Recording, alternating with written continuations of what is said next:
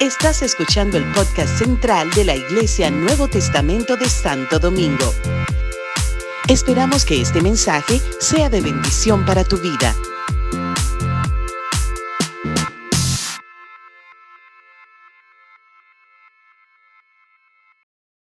Muchas gracias. Tengo que venir a mi acompañado aquí arriba, ¿verdad que sí?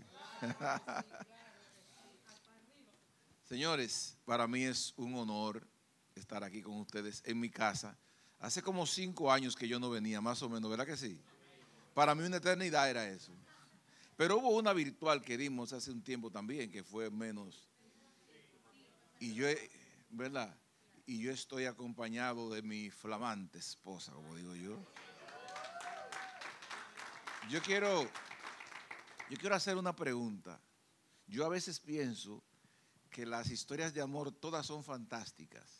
Yo no sé si es por cómo uno la cuenta o por cómo realmente ocurrieron. Pero una pregunta, ¿a cuántos de ustedes les ocurrió que conocieron a su pareja a través de otra persona que se la presentó? ¿Cuántos de ustedes? Ok, tenemos una parte aquí. ¿Cuántos de ustedes conocieron su pareja sin darse cuenta que un día sería su pareja? Porque hay gente que ya sabía como que esa era y estaban pensando. Pero ¿cuántos de ustedes nunca pensaron que sería esa? La mayoría. Bueno, pues yo un día quisiera como escuchar todas esas historias, pero yo creo que ninguna es más, más fantástica que la nuestra. Porque este año, el 7 de, 20 de agosto, 7 de septiembre, más o menos por ahí, cumpliríamos nosotros 30 años de casados porque ella era mi novia en el 93. Nos separamos y nos encontramos ahora y nos hemos casado ya hace siete meses más o menos. ¿Usted está entendiendo eso? Y si ustedes quieren ahorita ver una foto de cómo éramos antes y cómo éramos, porque ella guardó las fotos. Porque como me votaron, yo tenía que quemar todo eso, ¿verdad? Pero, así que de veras estamos agradecidos de estar aquí con ustedes, contando una maravillosa historia de amor y viviéndola también en esta ocasión. Así que, mi amor, gracias. Que Dios te me bendiga. ¿Cómo le suena eso? Milagro. Yo tengo un amigo que dice, el problema es la historia, como que, como que creer una cosa así es tan difícil, pero pasó. Yo quisiera ver qué posibilidad yo tener a todo el mundo como en este centro. No caben todos, porque, porque yo quisiera como concentrarme con ustedes. Si es posible, eh, se lo voy a agradecer porque quisiera como tener la vista dentro de lo posible dirigirme hacia un solo espacio. y pedirles que aquí hay más. Si se puede, se lo voy a agradecer. Ustedes verían la pizarra si yo me pongo aquí a escribir, así ustedes la verían. Ustedes sí, pero y yo quisiera que vieran esto porque le va a interesar lo que yo voy a poner ahí. ¿de acuerdo?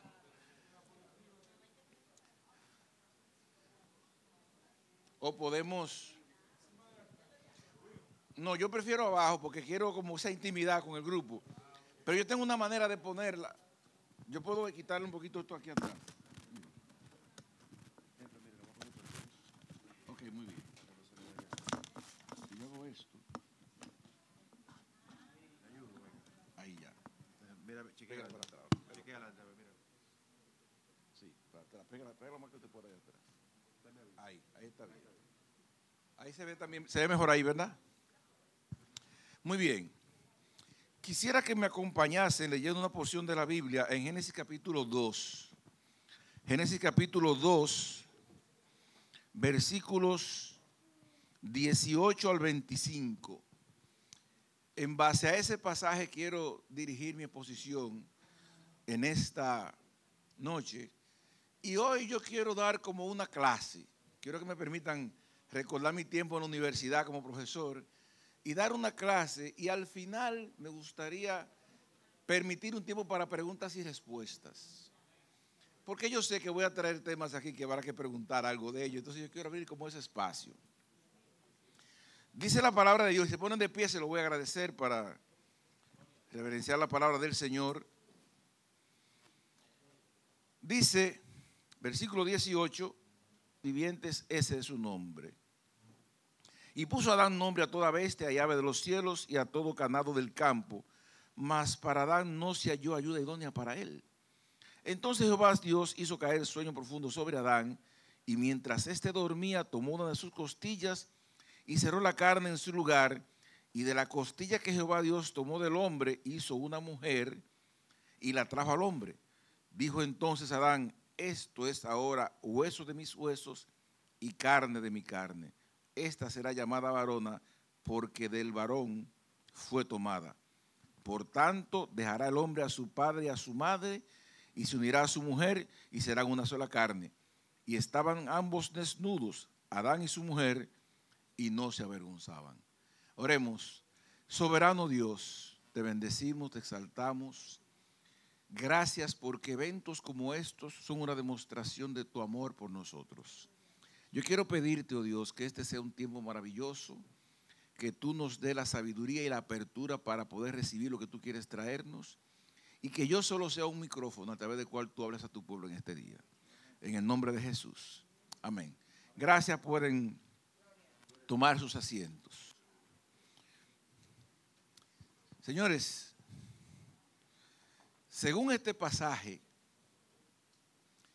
yo creo que esta es y deberá ser para siempre la mejor explicación que hay de cómo se fundó la familia, lo que dice aquí. Porque la familia se la inventó Dios. Es un diseño de Dios.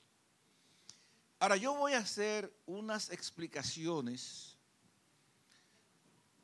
tal vez un poco científicas, se puede decir, de cómo yo explico, oigan esto, que dos personas completamente diferente, de sexo diferente, de crianza diferente, a veces de países diferentes, de culturas diferentes, que nos criamos en diferentes estructuras, a veces en diferentes lugares. Un día, personas con tantas diferencias se vieron en la calle, Cupido lo flechó, como dicen y una persona con la que yo no tenía nada que ver, de pronto como que algo pasa en mi cuerpo y en mi ser, que esa persona provoca y yo como que siento algo tan bueno como que me gusta el asunto. Una mariposita, ahí adentro. Entonces, como esa mariposita fue tan buena, algo como que era más poderoso que uno hizo como que uno se acercara, diérale vergüenza o no, y uno se acerca a esa persona y a veces tuvo como que ensayar qué es lo que yo le voy a decir y qué me dirá. Y uno se creyó unas historias a veces imposibles ahí va a decir que no, no va a querer. Pero uno se atrevió. Y desde el que día que uno comenzó a hablar, hasta caballado uno entendía que eso era como que era bueno. Y se dio como una química con esa persona. Oigan esto, tan buena que uno se pasaba horas y horas hablando caballá y parecía interesante. Y entonces eso se fue tornando en una forma de interacción que se fue poniendo cada vez más buena y usted dijo un día, bueno, ¿qué tú crees si formalizamos esto para pasarnos la vida juntos? Y uno fue capaz, oigan esto, de a pesar de todas aquellas diferencias, ir ante un juez y pagarle para que él pusiera un papel que diga que con esta extraña o extraño que yo estoy, estoy dispuesto a pasarme la vida, haya dinero o no haya haya salud o enfermedad. ¿En serio? ¿Usted ha hecho una cosa así? Pues mire, eso fue lo que nosotros hicimos. Entonces oiga esto. Parece una locura una cosa así. Pero oiga esto. Yo creo que eso tiene una explicación científico-espiritual. Porque para que algo así se dé, solo Dios había, podía querer una cosa como esa. Entonces firmamos el documento que legalmente tienen un poder que lo que uno construye en ese tiempo le toca a los dos, aunque uno solo haya hecho todo el esfuerzo. Oiga, eso es lo que dicen las leyes. Usted está entendiendo el nivel de unidad, de conexión, de interacción que se creó para que ese asunto se diera. Señores, la explicación mía es científica que cuando Dios crea al hombre, y de él saca una mujer, se creó un sistema de conexión físico, mental, emocional y espiritual en que esos cuerpos se conectan a través de hormonas que existen que despiertan en uno un interés por esa persona que se torna hasta para toda la vida. El enamoramiento tiene su origen en la creación de Dios. Por eso es que existe la atracción de un hombre y una mujer. Y esa atracción, y la voy a explicar ahorita, es lo que hace que haya una conexión que nos mantenga unidos, no importa la circunstancia que venga junto a esa persona.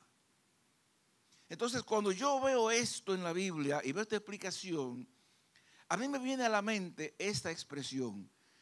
A quien le ocurrió algo así, eso hay que honrarlo.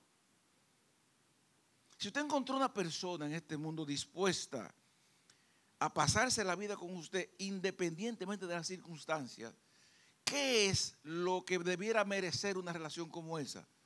Todo aquello que la pueda honrar. Yo entonces a mi esposa tengo que tratarla como el ser humano más especial después de Dios en esta tierra, porque tú hiciste mucho sacrificio para estar conmigo. Y tú también verlo así, porque yo hice mucho para estar contigo también. Yo tuve que todas mis diferencias ponerlas a un lado, porque tú eras más importante hasta que mis caprichos y deseos. ¿Usted está entendiendo qué fue lo que Dios inventó? Entonces yo veo eso aquí en la palabra de Dios cuando Dios crea al hombre de esta forma. Cuando Adán ve a esta mujer, dice, yo siento como que esto salió de mí. Es la misma expresión que está en la Biblia cuando dice la Biblia que la mujer del flujo de sangre tomó el manto, tocó el manto de Jesús. Ella, él dijo, poder salió de mí. La expresión es, de mí salió algo que tú tienes. Entonces, yo digo esto, hermanos. Esa dinámica que yo estoy explicando merece que tú y yo eso lo llevemos y lo construyamos en el mejor nivel y de la mejor forma posible. Y la expresión que usa el, eh, Adán, esto es ahora hueso de mis huesos y carne de mi carne, es, esto es tan grande que yo siento que algo mío está en ti y algo tuyo está aquí. ¿Lo están viendo conmigo? Y esa, esa expresión me suena a una profunda unidad, a una gran unidad, a una gran conexión, interacción entre dos seres humanos que ya depende de mí el construir eso de la mejor forma posible. Ya Dios creó el sistema, creó la plataforma, creó el sistema de conexión. Ya yo, que tuve la oportunidad de conocer a una persona, me toca a mí ahora construir sobre eso algo bueno. Ya es asunto mío si yo quiero eso, deshonrarlo o quiero honrarlo. O quiero hacerlo bien o quiero hacerlo mal. Si quiero cada día mejorarlo, cada día desbaratarlo. Eso depende de mí. Yo en esta noche quisiera sugerirte a ti una serie de cosas que te pueden ayudar a hacer de esto algo mejor cada día cada día mejor. Y yo quiero entonces trabajar todo esto en base a cinco escenarios. Cinco escenarios a los que yo he llamado que tenemos que crear una unidad con cinco escenarios diferentes. Voy a poner la palabra aquí, unidad.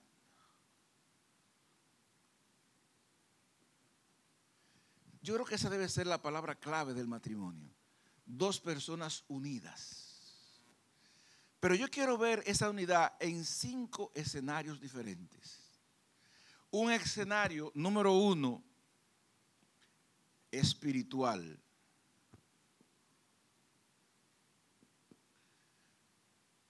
¿Por qué quiero comenzar por ahí? Mira, yo creo, y le acabo de explicar, que Dios fue el que diseñó todo esto. ¿quién entonces sabe más de esto que Dios? Si la pareja, como dice cuando usted compra un artículo, el artículo dice, no use este artículo antes de leer el manual. Si usted consulta al que creó esto y se nutre de él y entiende el por qué y cómo hizo esto y usted hace de Dios la guía suya porque es el que sabe de esto, usted va a garantizar que todo lo que usted haga lo haga bien porque usted está consultando al que más sabe de eso. Entonces, a la medida que una pareja hace de Dios el centro de su relación y de su vida y respeta los principios por Dios establecidos y se deja guiar por lo que Dios dijo y trata de implementar en su diario vivir no lo que yo quiero, no lo que me gustaría, no lo que me da la gana, no lo que tú quisieras, no lo que fulano hizo, no como le ha ido aquel, sino lo que Dios dice, yo garantizo, yo en Dios, que vamos a construir algo bueno. Entonces, para eso yo creo que hay que crear una unidad espiritual. ¿Qué quiero decir con esto? Que la pareja, primero el individuo, tiene que tener tiempos a solas con Dios todos los días para acercarse a su palabra y tomar algún tipo de enseñanza que trabaje con tu mente, impacte tu corazón y provoque una acción que sea coherente con eso que tú aprendiste. Si el individuo saca 5, 10, 15 minutos diarios para nutrirse de lo que el creador dejó como manual, tú vas a tener principios para ti y entonces imagínate que ahora eso tú lo cojas y se lo lleves a tu esposa o tu esposo y tú lo compartas, o que cada quien lo que estudió lo comparta y hagamos de eso esa unidad espiritual con una lectura, hacemos una oración y en siendo situaciones que vengan por venir y las que puedan pasar, las procesamos por ahí, imagínense qué tipo de matrimonios estaríamos construyendo nosotros. Porque el problema de hoy de los matrimonios es el referente que tienen. ¿En base a qué lo estamos haciendo? La mayoría de la gente que está en matrimonio está repitiendo lo que sus padres hicieron, o lo que no hicieron, o lo que fulano tiene, o lo que el mundo dice. El problema está en que no hemos cogido el mejor referente posible, que es Dios. Entonces, un matrimonio que se sustenta en base a lo que Dios dice, se le garantiza bienestar y estabilidad. Si tu matrimonio está mal, algo de lo que Dios dijo tú estás irrespetando. Míralo por ahí. Porque alguien dijo una vez que el que hace las cosas bien no tiene por qué irle mal. Entonces, yo encuentro en la Biblia una serie de principios claros de cómo le va al que sustenta su vida en base a los principios cristianos. Señores, Salmo 1 dice, Oiga esto. Bienaventurado el varón que no anduvo en consejo de malos, ni estuvo en camino de pecadores, ni en silla de escarnecedores se ha sentado. Es decir, no se le sentó a los conceptos del mundo, a los estándares del mundo, a las referencias del mundo, sino que en la ley de Jehová está su delicia y en esa ley, en esos principios medita de día y de noche los procesa para asumir una mentalidad espiritual, dice la Biblia, este o esta será como árbol plantado junto a aguas de reposo que da su fruto a su tiempo y su hoja no cae. Pero oye lo interesante del pasaje, y todo lo que hace prosperará. Es decir, el guiarse del manual garantiza que todo lo que tú y yo hagamos nos va a ir bien en eso. Entonces, tiene sentido que saquemos un momento al día para ir al manual a ver qué Dios tiene para nosotros? Si eso me garantiza bienestar, ¿qué costaría yo sacar ese tiempo? Y conectarme con Dios para crear una unidad espiritual con mi esposa o con mi esposo para que Dios bendiga esto que hacemos.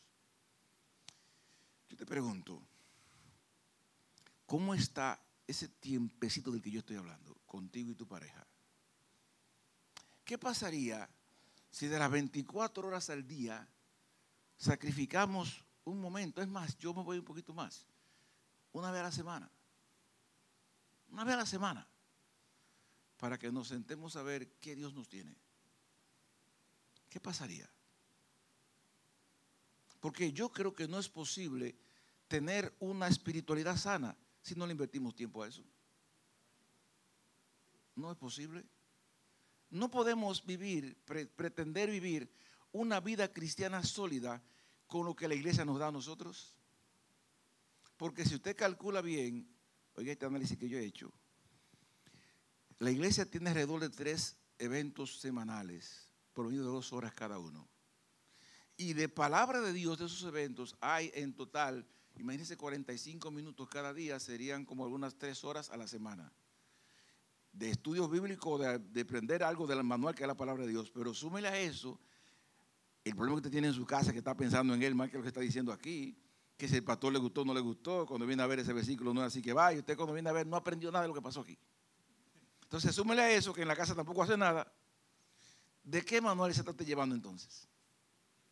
En base a qué estamos construyendo nosotros. Y esta mañana me leí en mi devocional cuando Jesús decía, cualquiera que escucha mis palabras y las hace, le compararé a un hombre sabio que edificó su casa sobre la roca. Y el que no las hace, le compararé a un hombre necio que edificó su casa sobre la arena. En aquel lugar vino tempestad, vino lluvia, vinieron vientos y golpearon con ímpetu a ambas casas. ¿Y cuál cayó? La de la arena. ¿Cuál se sostuvo? La de la roca. Hermano, no sabemos cuál será nuestra próxima bendición, ni cuál nuestra próxima prueba. Pero la construcción que yo haga dirá cómo yo voy a enfrentar lo que venga. Es así, hermanos. Entonces, la espiritualidad es la primera unidad que hay que hacer para que ese hueso de mi hueso y carne de mi carne sea de verdad en nosotros. Si queremos una relación funcional, hay que invertirle tiempo a lo que garantiza calidad en esa relación. Número uno, principios cristianos. Mire, yo trabajo la consejería todos los días por 20 años promedio. Y yo veo la gente destruyéndose en la familia cuando esto fue hecho para vivirse de la mejor manera posible. Simplemente por de qué se están llevando, de dónde se están guiando. Hermanos, tenemos en la palabra de Dios demasiados principios de cómo hacer las cosas. Es cuestión de que yo los conozca y yo los implemente. Sencillamente como eso. En la Biblia hay solución para todo. Que yo no la conozca no significa que no existan. Pero hay para todo. Para cualquier situación que sea, algo Dios dice que se puede hacer bien ahí. Entonces yo le propongo, hermanos, que saquemos un momento para de manera individual y como pareja y como familia. En nuestra casa hay un día en que se tiene un devocional, un altar familiar. Innegociable eso, porque entendemos que Dios es importante en nuestra casa. Si queremos que haya un cambio, haya mejoría, haya funcionalidad, Dios tiene que ocupar un lugar especial allá adentro.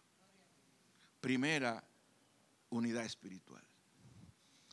Segunda unidad que tenemos que crear nosotros y esta como que es extraña que yo la ponga tan cerca de esa, pero óigame, la número dos es una unidad sexual. Como que suena rara, pero mire, oiga lo que yo le voy a decir a usted.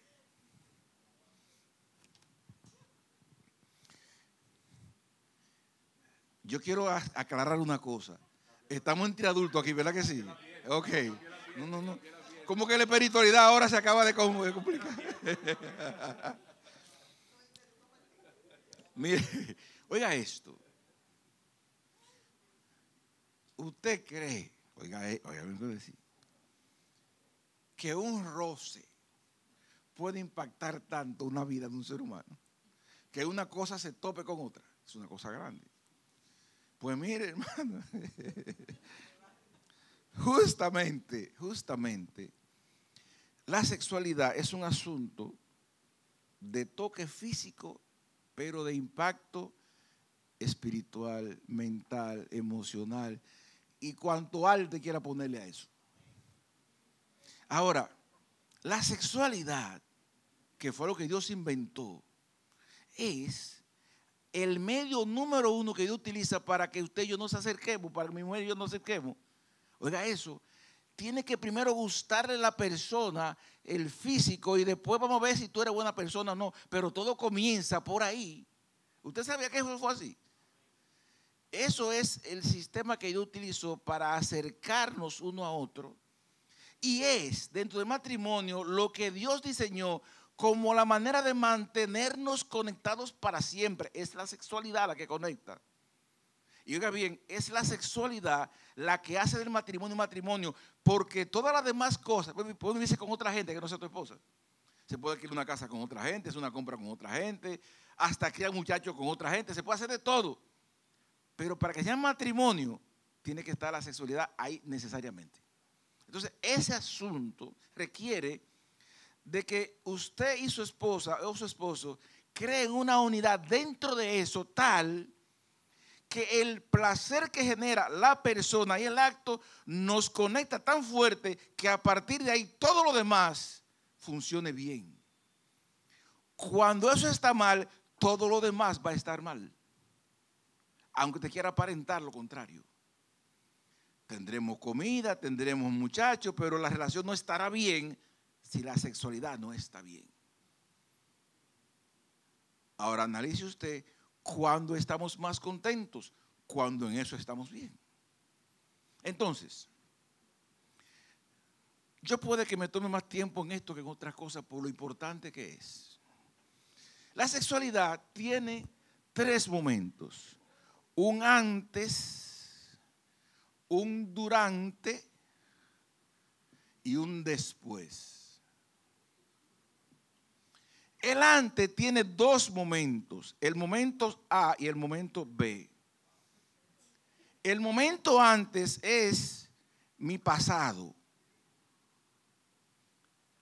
Si yo soy una persona que viene de situaciones anteriores en mi vida con otras parejas u otras cosas, que yo no he sanado, que yo no estoy libre de ellas, que vengo con tabúes, ataduras y creencias extrañas porque me hicieron o yo aprendí o me dijeron, yo vendré al acto enfermo.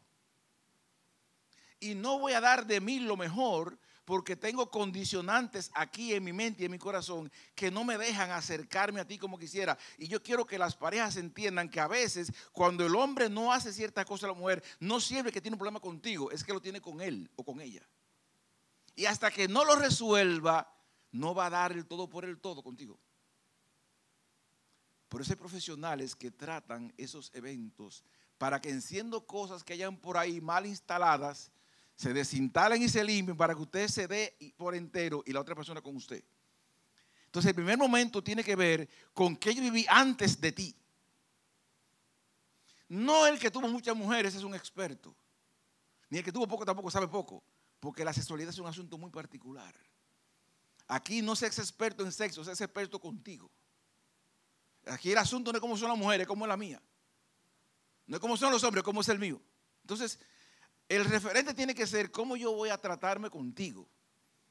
Y para eso, mi historia y lo que tú hiciste importa y no importa. Importa porque si está mal, me va a hacer daño. Y no importa, porque no importa lo bueno que te fue allá, no puede que no te vaya bien aquí. No es lo mismo. Entonces, pregúntate, ¿qué de ti está mal que no te deja a ti responder como debiera ser? Pero arréglalo, porque es un problema que eso no esté bien. Porque hay muchas cosas que se dañan cuando eso no está bien. Por eso hay que hacer una inversión a veces de tiempo y dinero para arreglar esos asuntos que andan por ahí. Que no me dejan disfrutar a plenitud algo que fue hecho para disfrutarse realmente. Y cuando la pareja se da cuenta de que yo es verdad que tengo un problema, y se lo cuenta al esposo, mira, yo pasé por esto. Entonces el otro ahora entiende, ah, porque yo pensé que era que tú no me querías, o que tú no quieres estar conmigo, o que yo no te importaba, porque esa mente comienza a inventarse cosas.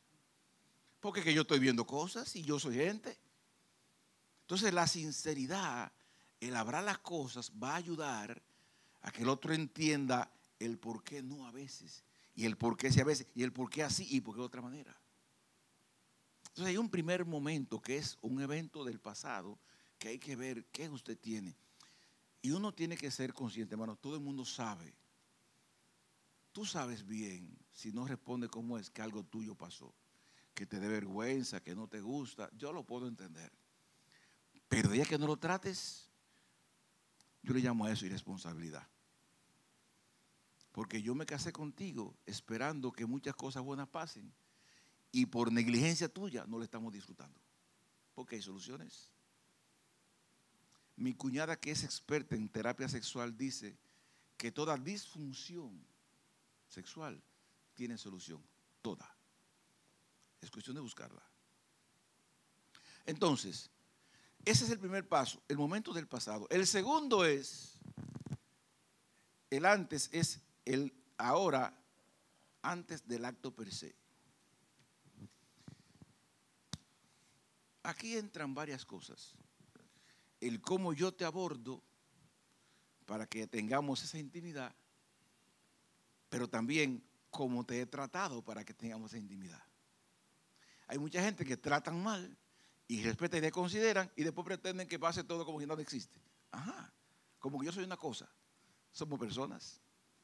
Entonces, yo debo tener un tan buen trato con la persona que cuando tú me abordes para la intimidad, ya sea como el resultado del buen trato que estamos disfrutando. Es como continuar con esto. Pero me tratas mal, y oye esto, hombre y mujer sentimos igual. No es verdad que al hombre no le importa, le importa. Que se haga el loco otra cosa. Pero tratan hombre mal, no te va a responder igual que si tú lo trataras bien. Esa es la realidad. Entonces, yo lo que digo es que ese otro momento se comienza con un buen trato. Cortesía, amabilidad, atención, respeto. Cuando queremos lo otro, es como continuar ya en lo que estábamos. Por eso cuando yo te digo, amor, yo quisiera que esta noche, que ahorita, ya tú dirías que sí fácilmente, porque es que el trato ha sido tan bueno que yo quiero estar contigo en lo más que se puede estar. Por eso, hermanos, los detalles, como decía una persona, son importantes en este asunto. El trato que yo tengo contigo. Si tuve enfermo anoche o enferma y no quisiste hacerme un tececito y me levanté mal y te fuiste por ahí como no te importaba, ahora tú miras aquí que como que nada pasó, con tu carita limpia. No, así no. Así no. Entonces, cuidemos, hermanos, esos tratos porque tienen un impacto. Cuando la sexualidad se aborda con ese nivel de indiferencia o de insensatez, como yo lo llamo, llega un momento en que eso se convierte en una cosa más que se ve como una obligación y como un problema en lugar de disfrutarse. ¿Por qué? Porque nosotros la hemos dañado. Pregúntate cómo está ese comportamiento tuyo en esa parte B del antes para acercarte a la persona. Ahora voy a pasar a la segunda parte que es el durante. En el durante intervienen varios factores. Yo siempre he dicho que la sexualidad es 15% salud, 15% técnicas o procedimientos y 70% calidad de la relación. ¿Cómo así? Salud tiene que ver con dos cosas. Con que el cuerpo esté funcionando bien y con que esté higiénicamente bien. La higiene es vital. El cuidado del cuerpo es importante. Si un cuerpo está saludable y limpio, es apetecible. ¿Estamos de acuerdo? Entonces, hay un tema que es salud, que influye. A veces la persona quiere o no quiere porque es que no me siento cómoda, cómoda con tal cosa. Entonces uno lo que hace es que arregla. Ahora, técnica y procedimiento es cómo, si arriba, hacia abajo, si por detrás. Entonces uno lo que hace es el manejar, el buscarle la vuelta al asunto. Ahí entra también en lo de la técnica mucho el cómo lo hacemos con la comodidad que nos sintamos para que el placer se dé. Y ahí entra mucho lo que es la consideración, el respeto por el otro. En que tiene que importarme a mí tanto como tú te sientas como como yo me voy a sentir. Porque en este negocio, si goza uno solo, alguien está abusando. Para que sea legal y sea correcto, tenemos que estar gozando los dos. ¿Usted está entendiendo cómo que el asunto va? Cuando no es así, lo estamos haciendo mal. Oye, eh, entonces tenemos que equilibrar. Usted está viendo, eso puede como sonar complicado, pero así es que va. Así es que va. Entonces, cuando uno tiene ese orden, hay problemas. Entonces, yo le sugiero que revisemos si estamos manejando bien esas técnicas o procedimientos. A mí no me gusta así, me gustaría así. Que tú decías de esta manera. Y cuando uno le busca la vuelta a eso, y el otro se siente considerado y respetado, entonces se responde mejor. Ahora, oiga esto que es interesante. ¿Por qué doy un 70% a la calidad de la relación? Porque justamente mientras mejor nos llevamos y mejor nos consideramos y más nos queremos, entenderé cuando la técnica no funciona, no te apures, vamos a buscar la vuelta. Y cuando no hay salud, mira, no te apures, vamos a hacerlo después, o más tarde o ahorita. Porque la relación es tal, de tan buena calidad, que entiende el no y hasta lo justifica. Y hasta lo explica. Yo sé que hoy no se puede, no hay problema. Pero la relación tiene que ser de calidad. Para yo no sentir el rechazo, ni el malestar, ni el maltrato, sino yo sé que, que no se puede.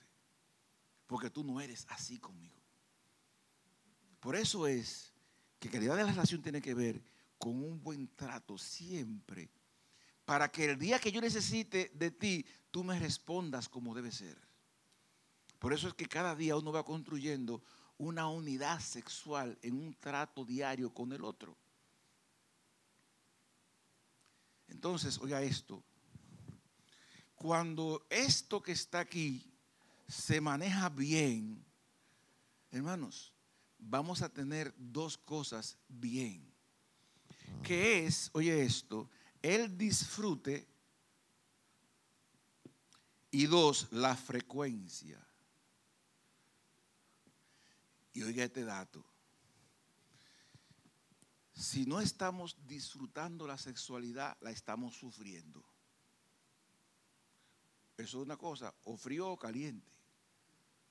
Si no se disfruta, se está sufriendo. Si se sufre, un día lo veré como un problema y un trabajo y un día no lo voy a hacer. Si se disfruta, la voy a procurar, no importa el momento que sea y se disfruta, los dos van a querer buscarlo. Por eso, cuando uno de los dos es el que siempre está insistiendo y el otro nunca quiere, chequea qué pasa con el otro. Puede ser que el otro no se esté sintiendo bien como tú crees. ¿Me estoy explicando bien? Perfecto. Entonces, oye esto. La frecuencia la determina la calidad de la relación. Pero oye esto. Te verá lío ahora. Una persona entre 20 y 35 años puede tener sexo con su pareja tres veces por día y responder bien. De 35 a 55, una vez por día y responder bien. Y de y de 55 en adelante. O más. O más. Eh, esto es lo menos que yo estoy diciendo, ¿sabes? Y de 55 en adelante. Tres veces por semana.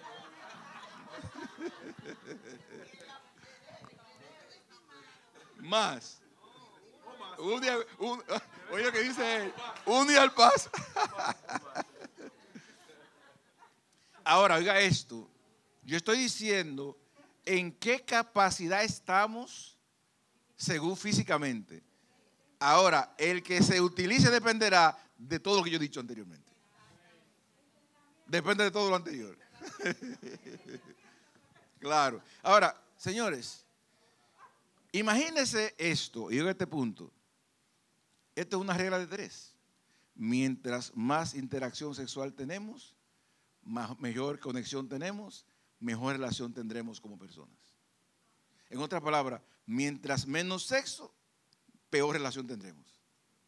Entonces, si usted se está perdiendo, imagínese cuánto sería tres veces por semana en un mes. Serían 90 veces al mes, por día. 90 veces al mes y las parejas tienden a hacerlo una vez a la semana, dos veces a la semana. Imagínense la cantidad de materia prima desperdiciada para aquella conexión de la que estoy hablando. Entonces, ¿sabe cuál es el punto? Vamos a aceptar el asunto ese todos los días, si se puede. ¿Qué dicen los hombres de eso? ¿Estamos de acuerdo?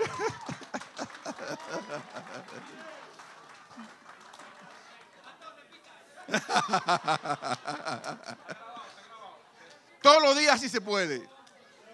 Y así se puede, si tú quieres, porque el, asunto es que eso se le puede buscar la vuelta fácilmente. Exactamente. Señores,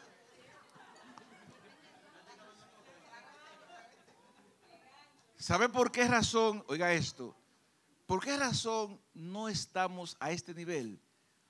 Porque no hemos creado una buena unidad sexual hay que revisar qué ahí está mal. Entonces, si la espiritualidad está mal, también la sexualidad va a estar mal, porque eso es así. Hay cosas que se conectan una con la otra. Mi pregunta es, ¿cómo está tu sexualidad? Cuando las parejas vienen a la consulta, yo hago una evaluación y yo le hago una pregunta. Oiga esta pregunta que le hago yo a las parejas. Ella tiene que calificar a su marido en cuanto a cómo él responde sexualmente del 1 al 10, siendo día la mejor nota. Le pregunto a ella, ¿qué tan cómoda se siente usted compartiendo la intimidad sexual con su pareja en cuanto a placer, a buen trato y a frecuencia en el acto en la semana? ¿Cuánto le da usted a él en cuanto a disposición y respuesta en ese punto? Del 1 al 10. El mío, déle un 10. Pero hay gente que está en cero y en uno. Desde que me dicen a mí cuatro, cinco, tres o seis, ahí hay problemas serios. Entonces, el número que le da la calidad de, la unidad a usted sexual es la que dice cómo anda la relación entonces. La pregunta es, ¿cuál es el número suyo? No me lo diga ahora, por favor. No me lo diga ahora. Aquí hay otra parte que es el después. Después significa que todo no termina ahí. Ahora aquí seguiremos tratando bien otra vez. Porque cuando usted comparte el acto con una persona y solamente trabajó para eso en ese momento y ahora viene a tratar mal otra vez, a desconsiderar, usted es una persona que está deshonrando esto. Ahora vamos a continuar haciéndolo bien para que mañana también sea bien. Porque hay personas que dicen por ahí que, son buenísimos en el sexo, pero malos en otra cosa. Son amantes, pero no esposos. Y el amante solamente le interesa el placer y mi interés. Por eso es que están juntos, por eso, no porque quieran ser esposos. Porque el matrimonio supone una vida donde siempre estamos haciendo las cosas bien por el bienestar del otro. Cuando no es así, prepárese que dentro de poco eso no va a durar. Cuando la mujer no responda sexualmente al hombre, eso se va a acabar, porque el sexo fue lo que los movió. Son esos matrimonios que usted aparentemente ve que chévere, bien, y un día se dejaron, o fue infiel ella o él. El tema era que la sexualidad era más importante para ti que todo lo demás. Entonces se olvidó del después, del mañana, de la otra, del otro momento en que no es solamente eso. Si quieres preservar una relación matrimonial funcional de por de calidad, tiene que pensar en los tres momentos. En el antes, el durante y el después. ¿Cómo voy a comportarme ahora? Y ahora oye esto. Cuando la relación sexual no e, es, vamos a decirlo así, es buena aparentemente, y no provoca un buen después, fue mala. ¿Oíste eso? Gozamos, pero no nos conectamos. Si la relación no conecta para seguir estando bien, no funcionó. Fue para disfrutar un momento, para gozar y para... No, no funcionó. Porque la relación tiene que impactar la relación en todos los demás órdenes para que sea de calidad. Es así que funciona la sexualidad. Si no fuera así, Dios no pone eso aquí. Porque eso para el simple placer no tendría un sentido para la posteridad, para, el, para lo, demás, para la trascendencia. Si fuera algo del momento nada más, no tuviera sentido en el matrimonio. Si fuera algo del momento, búscate cualquier gente. Pero como es algo que garantiza en la vida, es por eso que el impacto tiene que pasar a mañana. Si no, no funcionó. Puede que suene complicado, hermanos, pero repito la palabra, así fue que lo inventaron. Así fue que Dios lo diseñó. Y el que no lo está respetando así, o tiene problemas o pronto lo va a tener. Por eso el tema de la infidelidad es más serio de la cuenta. Yo no justifico esa conducta. Jamás lo voy a hacer. Pero la mayoría de las veces que esas cosas pasan, hombre y mujer, algo se hizo mal por ahí. Lo que pasa es que reconocerlo duele. No lo justifico nunca, pero reconocerlo duele. Ah, que yo no era muy buena en eso, yo no era bueno en eso. El que no es bueno en eso, no va a ser bueno en otra cosa. Porque esto fue lo que Dios inventó como el sistema de conectarnos para siempre. Y oiga esto, no importa la edad, la sexualidad nace y muere con el individuo, porque es un sistema de conexión, de atracción, de interacción. Todo depende cómo nos preparamos para manejarla según la edad. Por eso es que cada día el trato significa garantizar que mañana también lo seguiremos disfrutando, no importa cómo estemos ni qué nos pase. Y porque esto es de esta forma, sexualidad sana, exclusiva y placentera. Así que funciona. Espero que esto sirva para que el asunto a partir de hoy sea más a menudo. ¿De acuerdo? Ahora voy a hablar de una tercera unidad. Yo no quisiera como borrar eso. Como que quisiera dejar eso por ahí. Yo voy a hacer un espacio aquí para la tercera. Hay que crear una unidad comunicacional. Ahora, ¿quiere que yo le diga algo? Si las dos unidades anteriores están bien, esta es más fácil. Yo hablaré con mucho más respeto, con mucho más consideración, con un sentido de admiración, con un sentido de valoración. Yo cuidaré el tono, cuidaré las palabras, cuidaré la forma, cuidaré el momento, porque alguien que me hace bien y que me trata bien y que me ama tanto, yo nunca voy a querer maltratarlo con una sola palabra. Aunque hay gente que son, yo no sé cómo se diría desfachatez en verbo, como que no tienen ese sentido de la cordura, que no le importa nada. Pero hermanos, ¿cómo usted va a hablarle mal a quien a usted lo trata bien? Entonces yo lo que digo es, hay que crear un sistema de comunicación respetuosa, donde a mi pareja yo la trate con el nivel de admiración y respeto que Dios se le da y que usted y que se y que debe dársele y que usted se merece. Por eso es importante siempre hablar con sinceridad, pero con respeto.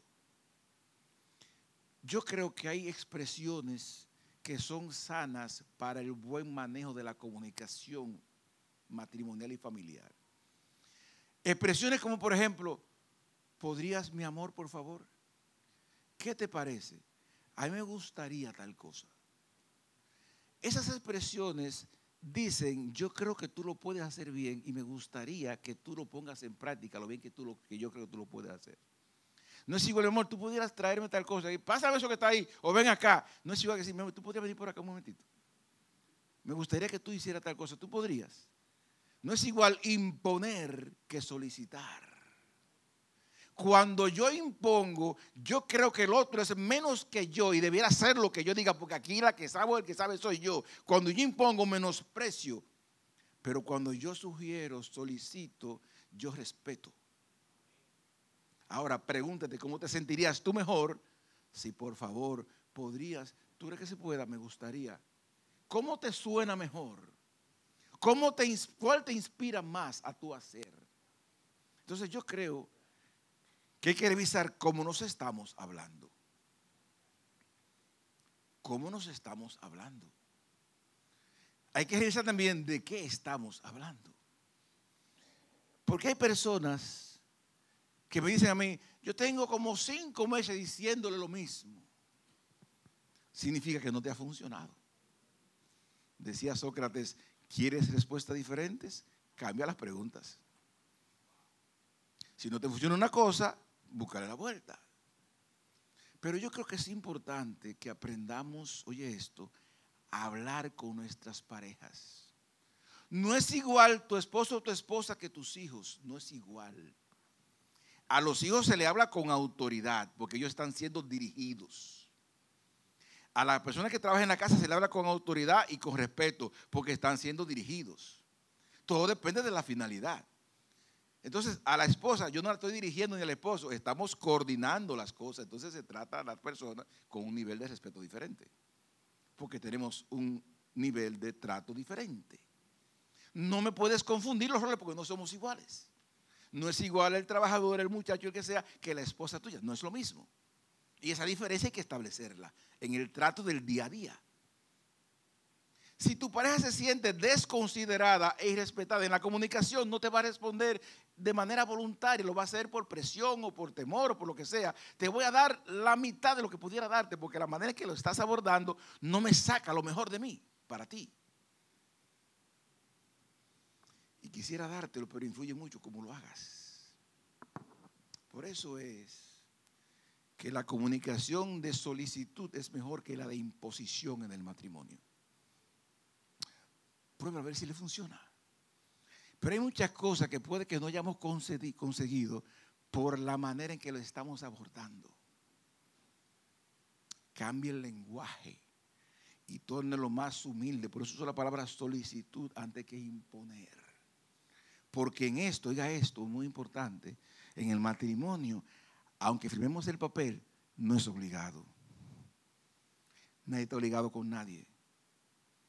Porque si usted no lo hace, nadie puede legalmente condenarlo a usted porque usted no le busque un agua o un té a una gente. No puede meterte preso por eso. Entonces, si yo quiero. Entonces, ya que no es obligado, inspírame a hacerlo porque te conviene. Te conviene. Ahora, somete a una gente que no me hizo té, aquí lo traje preso por eso. Usted está loco lo que vamos a decir. Una unidad comunicacional es que hemos aprendido a hablarnos hasta sin palabras. Y aquí hay una cosa muy importante. El aprender a escuchar. Aprender a escuchar significa, no es lo mismo oír que escuchar. El que oye percibe sonidos, ruidos. Yo como que oigo una cosa por ahí. Pero el, el escuchar es que yo presto atención a tus palabras y más que a tus palabras, a tu corazón fulano como que está raro, él no es así, déjame ver qué es lo que le pasa. Ah, eso debe ser tal cosa. Ay, yo sé, ya el corazón comenzó a escuchar. Aprenda a escuchar sin prejuiciarse en las respuestas. No, yo sé lo tú me vas a decir. No, escuche, escuche. Y después hablamos. Dios nos dio dos oídos y una sola boca para que escuchemos más y hablemos menos. Tercera unidad, comunicación. Cuarta, acuerdos. Es muy importante saber llegar a acuerdos y respetarlos. Y respetarlos.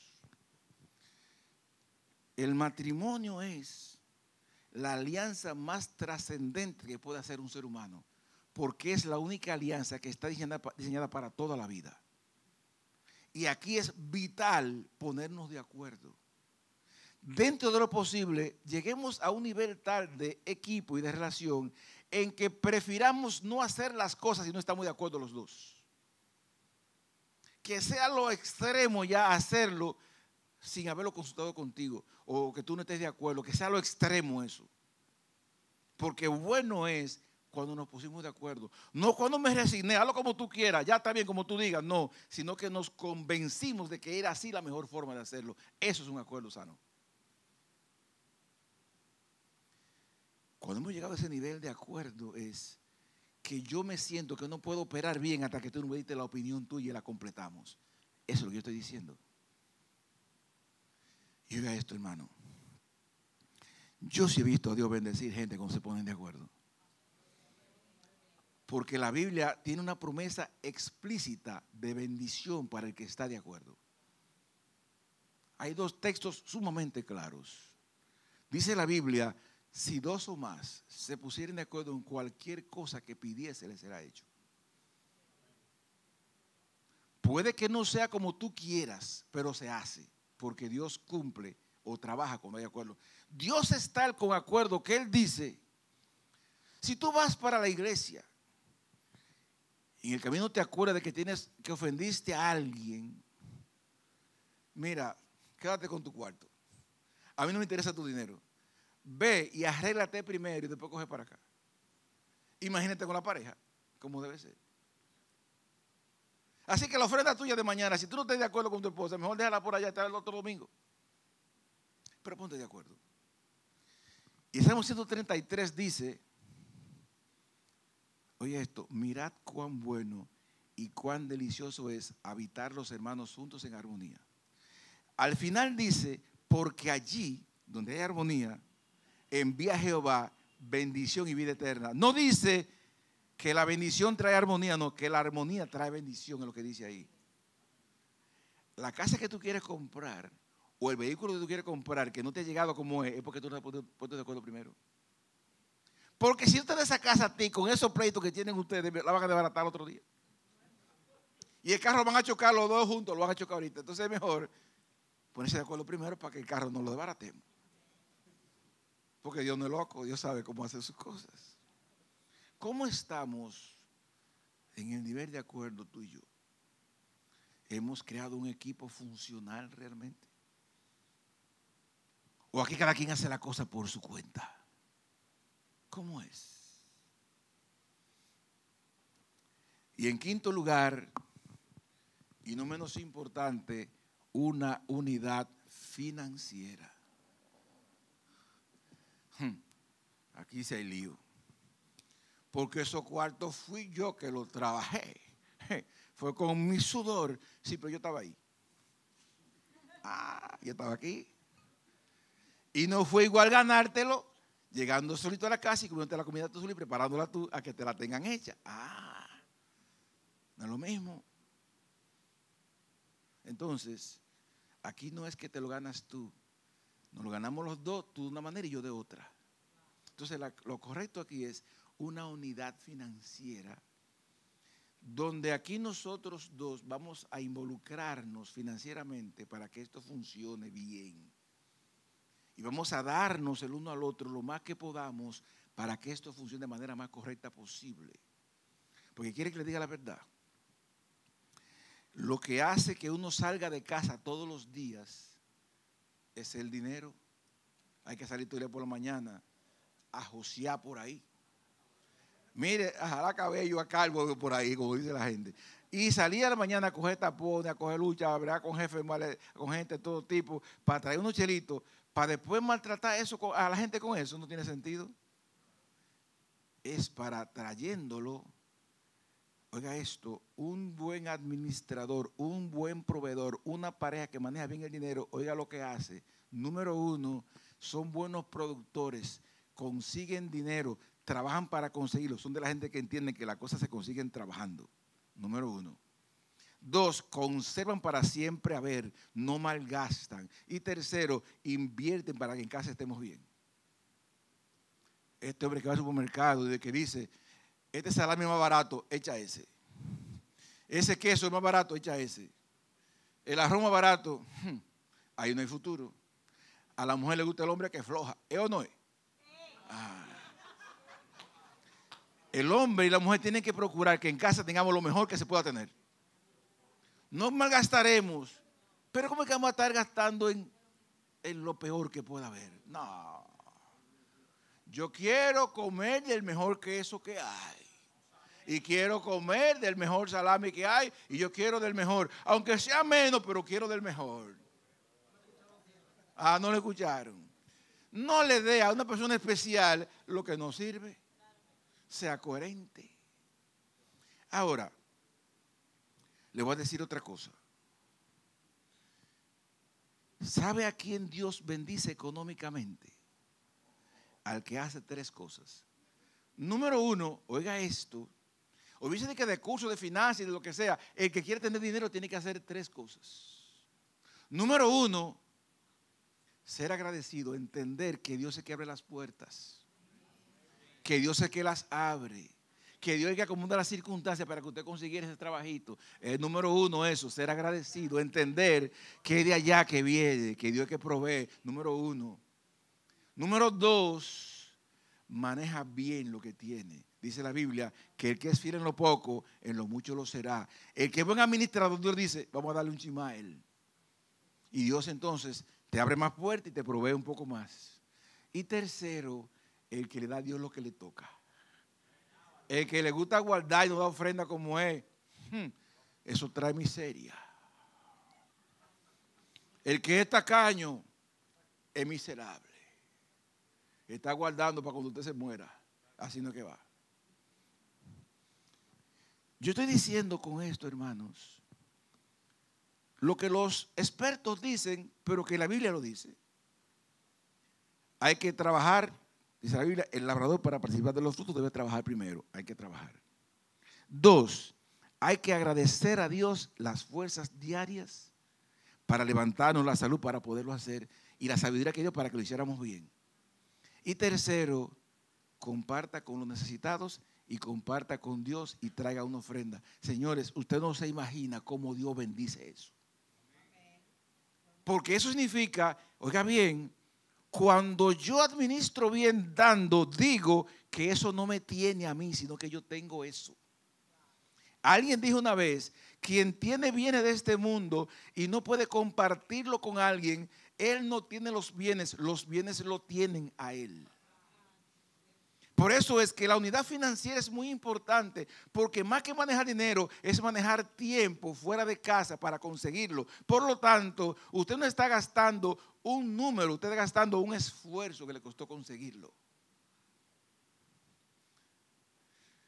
Por eso hay que manejarlo bien. Entonces yo me pregunto, ¿eso de hueso de mi hueso y carne de mi carne significa realmente unidad? Sí. Y he mencionado cinco de muchos más escenarios que hay. Hablo de lo espiritual, de lo sexual, de lo comunicacional, de acuerdos como equipo y de la parte financiera. Un día, hablaríamos de tiempo, de relaciones familiares, entre otras cosas. He traído cinco puntos claves. Ahora yo pregunto, ¿qué pasaría con su matrimonio si yo fuera a evaluar esto y cada pareja que está aquí sacara 10 de 10 en todo lo que está ahí, ¿qué pasaría con su matrimonio? ¿Cómo seríamos? ¿Cómo sería su matrimonio? ¿Cómo sería su vida? ¿Cómo sería la iglesia? ¿Cómo sería el país? Si hubieran matrimonios saludables y funcionales, donde el amor y el respeto están a flor de piel, donde Dios es el centro y todo se hace para agradarle y como él dijo. No hay manera de explicar esto que no sea entendiendo que eso va a ser lo mejor del mundo. Entonces esa palabra que dijo Adán, esta es carne de mi carne y huesos de mis huesos, está en mí. O desbaratar esos huesos y maltratar esa carne, o cada día cuidar y sustentarla para que sea cada vez mejor. Depende de mí. En mis manos está tener un buen matrimonio o un mal matrimonio. Y un amigo mío dice que un matrimonio bien llevado es como bajar el cielo a la tierra. Pero un matrimonio mal llevado es como subir el infierno para acá arriba. Que Dios nos bendiga ricamente a todos.